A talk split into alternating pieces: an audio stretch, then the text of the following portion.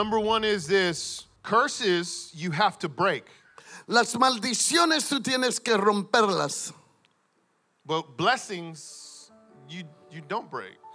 pero las bendiciones tú no las rompes.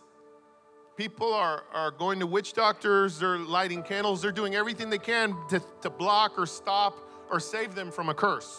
La gente pues que no tiene conocimiento hacen tantas cosas y tratan de poner candelabros, tratan de hacer altares, tratan de evitar y romper de que estas maldiciones entren a su, a su hogar o a sus vidas. You don't hear people talking about that, uh, thinking that way about a blessing. ¿Verdad que nadie piensa eso así de la bendición? Oh, that blessing, that's too, that's too good. We need to stop that. Oh, esa bendición está demasiado buena, queremos parar eso. Oh, what? You want to give me a million dollars? No, no, no, no. I'll only take a hundred. That's too much. I, that's, Oh, no, cut no that. me- We need to break that blessing. No me des un millón de dólares, solo dame 100, no, vamos a parar esa bendición. Nobody, nobody thinks like that. Nadie lo piensa así. You si you don't hear people saying we need to break that blessing nadie dice, oh, queremos romper esa bendición. because blessings aren't meant to be broken. Porque las bendiciones no fueron traídas para romperlas. Number two, Número dos, because blessings are meant to be commanded to the next generation and passed on to generation to generation. porque las bendiciones deben ser ordenadas para que sigan pasando de generación en generación en generación. So, number one, we break the curses, Primero rompemos la maldición. we receive the blessing. recibimos la bendición. Number two, we pass on that blessing from generation to y generation. número dos, esa bendición la pasamos de generación en generación. And number three, why? Y número tres, Why? Because the covenant goes to a thousand generations. ¿Por qué? Porque la, la bendición va hasta mil generaciones. The curse only goes to three or four generations. La maldición solo pasa hasta la tercera o cuarta generación. if you allow it to continue. Si tú lo permites. But today you can mark a line in the sand. Pero hoy día podemos marcar nuestro territorio. This stops with me. Esto para aquí. This stops with my family. Aquí se rompe con mi familia. And I'm going to enter into the blessing. y voy a entrar a la bendición. I'm going to activate the blessing of the Voy a Lord. activar la bendición. I want to take you to Galatians 3, verse 13. Quiero 14. llevarle a Gálatas 3:13, Verses 13 and 14 el 13 y el 14 in the New Living Translation. en la nueva traducción.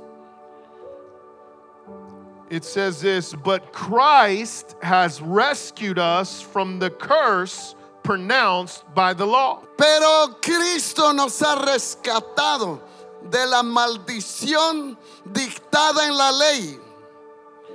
Cuando fue colgado en la cruz, cargó sobre sí la maldición de nuestros fechorías o pecados. When he was hung on the cross, he took upon himself the curse for our wrongdoing. For it is written in the scriptures, Cursed is everyone who is hung on a tree. Pues está escrito, maldito todo el que es colgado en un madero. Now let's read this next verse with faith. Turn to your neighbor and say, Use your faith. Date la vuelta a tu vecino y dile, esto lo vamos a leer con fe. Verse 14. El 14.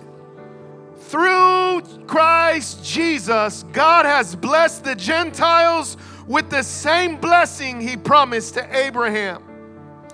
Mediante Cristo, Jesús, Dios bendijo los gentiles con la misma bendición que le prometió a Abraham.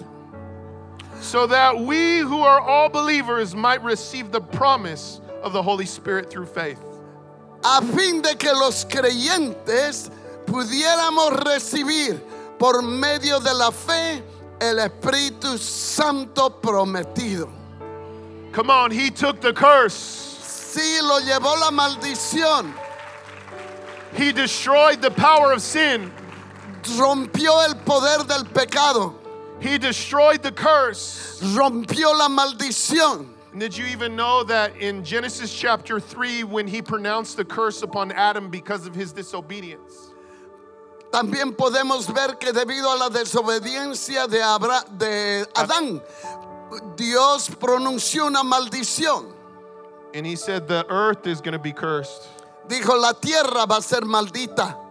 And it said thorns will, will come out of the ground. Espinas van a salir de la tierra. Guess what thorns were placed on his head? Saben que las eh, espinas fueron puestas sobre la cabeza de Jesús So he can break the curse. para romper la maldición. One man disobeyed, Un hombre desobedeció, but one man was obedient. pero un hombre llamado Jesús fue obediente And obedient unto death. y obedeció hasta muerte de cruz. He was raised on the third day Al tercer día él resucitó so that we could enter into the blessing.